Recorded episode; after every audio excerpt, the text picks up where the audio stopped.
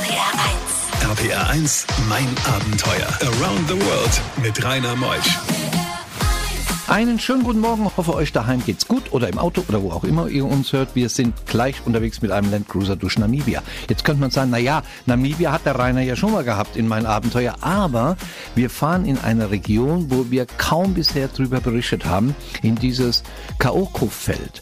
Ganz hoch im Norden Namibias. Es leben dort ein paar Handvoll Menschen. Diese Region ist so groß wie die Schweiz, ist eines der ärmsten Regionen Afrikas und kaum einer nimmt von ihnen Notiz. Davon berichten wir heute bis 12. RPR 1 Mein Abenteuer wird präsentiert von der Welthungerhilfe, die deutsche Hilfsorganisation für eine Welt ohne Hunger. Mehr unter welthungerhilfe.de. RPR 1, das Original.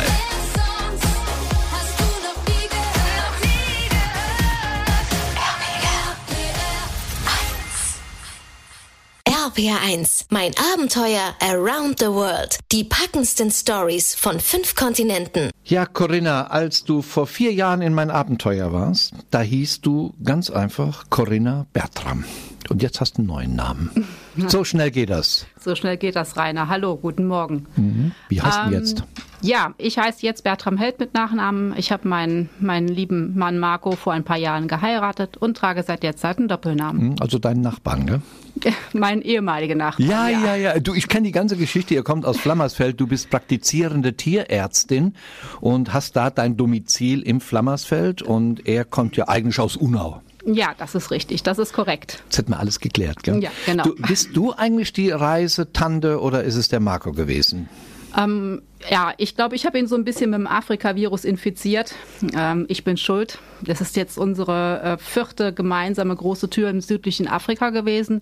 Wir haben zwei große Touren durch Botswana gemacht ähm, und äh, insgesamt jetzt zwei durch Namibia. Ich bin von kleinem Kind an immer mit meinen Eltern in Afrika gewesen, Kenia, Tansania und äh, ja, ich glaube das erste Mal mit drei Jahren in Kenia und seit der Zeit ist das Afrika-Virus äh, in der Familie sozusagen. Kann man sagen, Corinna, dass äh, wer einmal in Afrika war, kehrt immer wieder dahin zurück? Definitiv. Ist das so? Afrika ist die Wiege der Menschheit. Ah. Und dann hast du langsam, er, er ist ja, er kommt ja gleich zu Wort, gell, ja, unter anderem auch Fahrlehrer. Dann hat er gesagt, Schatz, ich komm mit? Oder hast du ein bisschen? Ja, also er war immer sehr begeistert äh, von meinen Erzählungen von Afrika und er liebt die Tiere genauso wie ich und äh, die, die Natur und die Ruhe und äh, ja, er hat es einmal erlebt und er sagt, er will nirgendwo anders mehr hin. Dieses Kaoko-Feld in Namibia. Ja. Wie kamst du auf diese Region, wo es die Himbas gibt? Ähm, uns beide zieht es eigentlich immer sehr in die Einsamkeit. Ähm, wir lieben es nicht, diesen Massentourismus. Und äh, viele Teile von Namibia sind halt sehr vom Tourismus überlaufen. Und uns hat es gereizt, nach der ganzen Erfahrung, die wir gesammelt haben, gerade in Botswana, halt äh, in eine Region zu reisen, wo du keinerlei In Infrastruktur hast und du wirklich ähm, auf, auf den Partner angewiesen bist und wirklich eine, eine Region und Menschen zu erleben, die wirklich noch total mit der Natur verbunden sind. RPR1, mein Abenteuer mit Rainer Meutsch. Menschen zu erleben, die mit der Natur verbunden sind. Wenn es da ein Volk auf unserem Erdball gibt, dann sind es die Himbas. Hoch oben im Norden Namibias, ihr seid dorthin mit einem Landcruiser. Wo habt ihr den dann her? Habt ihr den da unten gemietet? Den haben wir wie die ganzen Jahre zuvor bei einer Firma gemietet, mit der wir sehr gute Erfahrungen gemacht haben. Und äh, wir sind immer sehr gut mit der Firma und auch mit dem Landcruiser zurechtgekommen. Dann ging es etwa 600, 700 Kilometer vom Windhoek in den Norden. Es ist ja eigentlich eines der trockensten, es ist der sandigsten und ärmsten Regionen. Ja, das ist wohl wahr und fahrtechnisch wirklich auch sehr große Herausforderungen. Alleine auch äh, von der Planung, weil ähm, wir haben ungefähr zwei Wochen lang mussten wir einkalkulieren, wo wir weder ähm, Sprit noch Lebensmittel noch irgendwas anderes einkaufen konnten. Und äh, wenn man gerade auch alleine unterwegs ist und man auch dann äh, damit rechnen muss, dass man keine Menschenseele begegnet. Wir haben ein Satellitentelefon dabei gehabt, um zur Not halt Hilfe rufen zu können. Aber man muss halt das Ganze gut durchplanen, ähm, um sich ja auch versorgen zu können. Wie viel Sprit kann man eigentlich so an Bord nehmen eines Land Cruisers oder für wie viel hattet ihr an Bord? Ähm, wir hatten äh, vier Reservekanister, a 20 Liter an Bord ah. und der Haupttank, der hatte... Also man kann insgesamt 1500 Kilometer zurücklegen, wenn du alles zusammen reinpackst? Das kannst du so pauschal nicht sagen, aber darüber kann der Marco, denke ich mal, nachher noch mehr erzählen, weil du hast, äh, ja, du hast ja auch Tiefsandbedingungen. Du hast. Äh, Seid ihr reingerutscht? Wir sind viel durch Tiefsand gefahren, ja klar. Auch mal stecken geblieben? Ähm, dieses Mal nicht. Diesmal hat der Marco das wirklich super gemacht. Aber äh, es war schon teilweise sehr, sehr brenzlig. Und der Wagen braucht natürlich dann extrem viel Sprit. Und wenn du gerade äh, im nördlichen Kaoko-Feld unterwegs bist, das sind Regionen, wo normalerweise halt es empfohlen wird, Minimum mit äh, im Konvoi mit zwei Fahrzeugen unterwegs zu sein. Du weißt ja nicht, was auf dich zukommt. Und das Ganze vorher zu kalkulieren, ist ein Ding der Unmöglichkeit. RBR1, mein Abenteuer. Was sind das für Menschen, Corinna? Äh, Bertram Held habe ich heute Morgen hier aus Flammersfeld. Sie, die Tierärztin, ist mit Marco unterwegs unterwegs im Kaoko-Feld in Namibia. Was, was sind das für Menschen, die einem da begegnen? Weil es sind ja die Menschen, die sich mit der Erde einschmieren, dadurch auch so rötlich wirken, wie der rote Sand Namibias. Genau, das ist richtig. Das ist äh, für die ein natürlicher Sonnenschutz äh, letztendlich ähm, Mittel. Ähm, und äh, wir haben die Menschheit äh, sehr zurückhaltend erlebt. Man muss sagen, in den touristischen Regionen ähm, stellen sie sich sehr gerne zur Schau. Und wir wollten speziell im Kaoko-Feld die Möglichkeit haben, mit den Menschen in Kontakt zu treten, ohne dass wir sie irgendwie in einem Dorf oder dergleichen besuchen, sondern versuchen irgendwie mal so mit ihnen in Kontakt zu kommen. Und das ist uns einmal wirklich sehr, sehr gut gelungen. Wir haben im Kaoko-Feld wild gekämpft, haben auf einer freien Ebene gestanden und äh, gegen, gegen Abend kamen auf einmal äh, wie aus dem Nichts um die Ecke äh, ein paar Jungs, die die Ziegen am, ähm, am Hüten waren. Sie wollten wohl zurück zu ihrem Dorf. Und ganz scheu kamen sie an unserem Auto vorbei. Wir hatten ein paar kleine Geschenke mit dabei. Wir hatten Wasser und Äpfel mit dabei und haben den Jungs die, die Äpfel und das Wasser gegeben. Die beiden haben übers gesamte Gesicht gestrahlt und äh, ja, und sind, sind dann letztendlich weggegangen. Und kurze Zeit später kamen zwei Frauen um die Ecke sozusagen. Und äh, ja, wir haben uns dann versucht, mit Händen und Füßen zu unterhalten. Englisch ging gar nicht und es ging nur mit Zeigen und auch die haben Äpfel und Wasser von uns bekommen und eine von der Frau äh, hatte mein Telefon wohl gesehen und sie wollte ganz gerne fotografiert werden. Und Marco hat ein paar Fotos von uns gemacht und sie wollten unbedingt das Foto sehen, weil sie ja keine Spiegel in, in, in ihrer Behausung haben. Und sie haben sich köstlich darüber äh, ja, amüsiert, ähm, wie sie und ich auf diesem Display auf dem Handy zu sehen waren. Ja, vor allen Dingen sind diese Frauen ja meist nackt. Ja.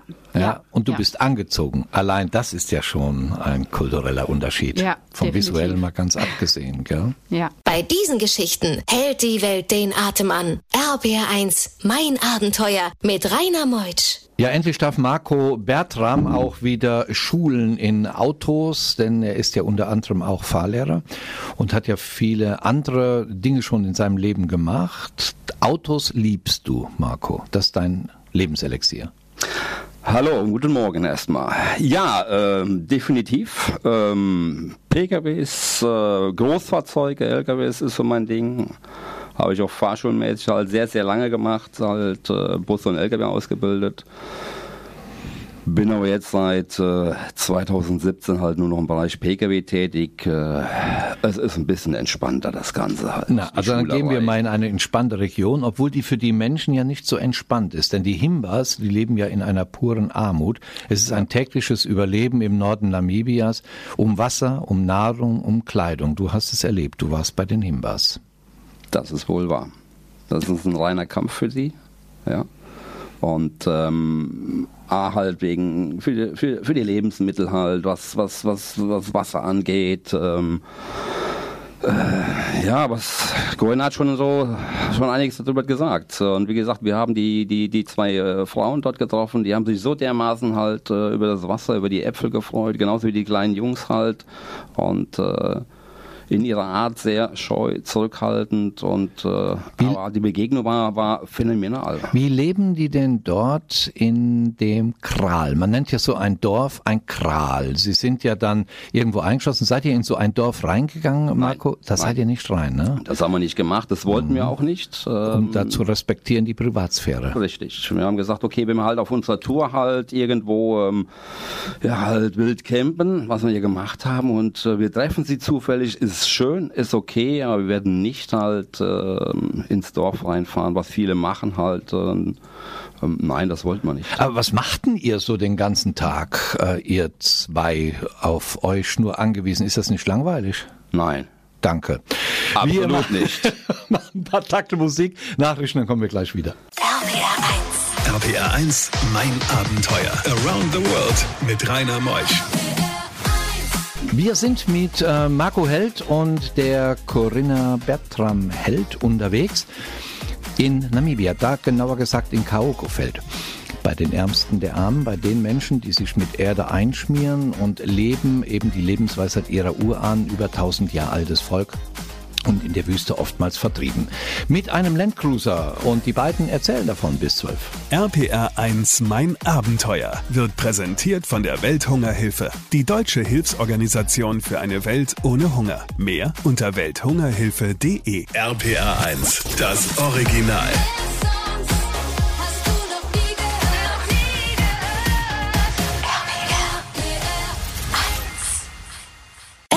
1, mein Abenteuer mit Rainer Meutsch. Marco Held ist mein Gast heute Morgen, Gatte von Corinna Bertram Held. Und Marco, du hast ja den Landcruiser ausgesucht, angemietet und dann seid ihr ja durch. Was oder wie macht man es eigentlich, wenn man in diesem versandeten, in dieser versandeten Region stecken bleibt? Wie kommst ähm, du da raus? Ja, wie kommt man da raus? Ähm, hat man vielleicht im Vorfeld schon einen Fehler gemacht, möchte ich mal sagen. Musste ich auch, um Gottes Willen. Ich musste lernen. Die Lernen habe ich in Botswana, das Fahren im Tiefsand, 2015, 2016.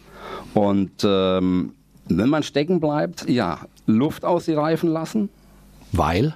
weil dadurch ganz einfach halt die, die Aufstandsfläche vom, vom, vom, vom Reifen, er wird, er, wird, er wird breiter. Er wird breiter dadurch und äh, der Reifen sinkt nicht so sehr halt im Sand ein. Dadurch, dass halt die Aufstandsfläche breiter wird, kann er ganz einfach mehr, mehr Kraft übertragen, die ja vom Motor dementsprechend kommt. Und wir sind teilweise auch hergegangen und haben halt die, die Luft im extremen Tiefstand bis auf 0,8 Bar abgelassen. Ist ja fast platt. Ja, aber dann läuft das. Dann, dann. geht das. Allrad rein, vielleicht noch die, die Untersetzung und dann kommt man da raus. Ihr schlaft auch in solch einem Landcruiser, wenn ihr in solch verlassenen Regionen seid? Ja, also der Landcruiser als, als äh, Grundsatz ist halt ein, ein, ein Pickup. Auf dieser Pickup-Fläche ist äh, eine Kabine drauf und auf der Kabine ist halt äh, ein Dachzelt zum Aufklappen. Macht man das eigentlich auf nachts, obwohl da die wilden Tiere um einen rum sind? Ähm, Oder schließt man das Dach? Man, man, man schließt es auf jeden Fall, aber nicht so, dass es komplett zu ist, aber halt, es ist ja noch ein Fliegenvorhang, mehr oder weniger. Es gibt halt. Schlangen in der Region. Ja. Giftige. Giftige. Da denkt man nicht dran? Ja, deswegen immer schön alles zulassen. Ja, mhm. also nicht, nicht mehr, die, die Reißverschlüsse, alles zulassen. Klimaanlage? Äh, Im Auto ja. Auch nachts? Nein. Kann heiß werden? Nö. Nö. Geht. Die Nächte sind kühl. Ja, das ist angenehm. Wir sind in der Wüste. Wir sind im Kaoko-Feld ja. im Norden Namibias. RBR1, mein Abenteuer. Corinna Bertram Held, unsere Tierärztin aus Flammersfeld, muss doch dann, wenn sie einen Angriff von Löwen auf ein verletztes Tier sieht, dann muss dir doch die Galle überlaufen. Da musst du doch einfach nur denken, was machen die denn da? Denn du hast gesehen, wie Löwen ein verletztes Nashorn, ja, ich weiß nicht, jagten oder angriffen. Was, was war passiert?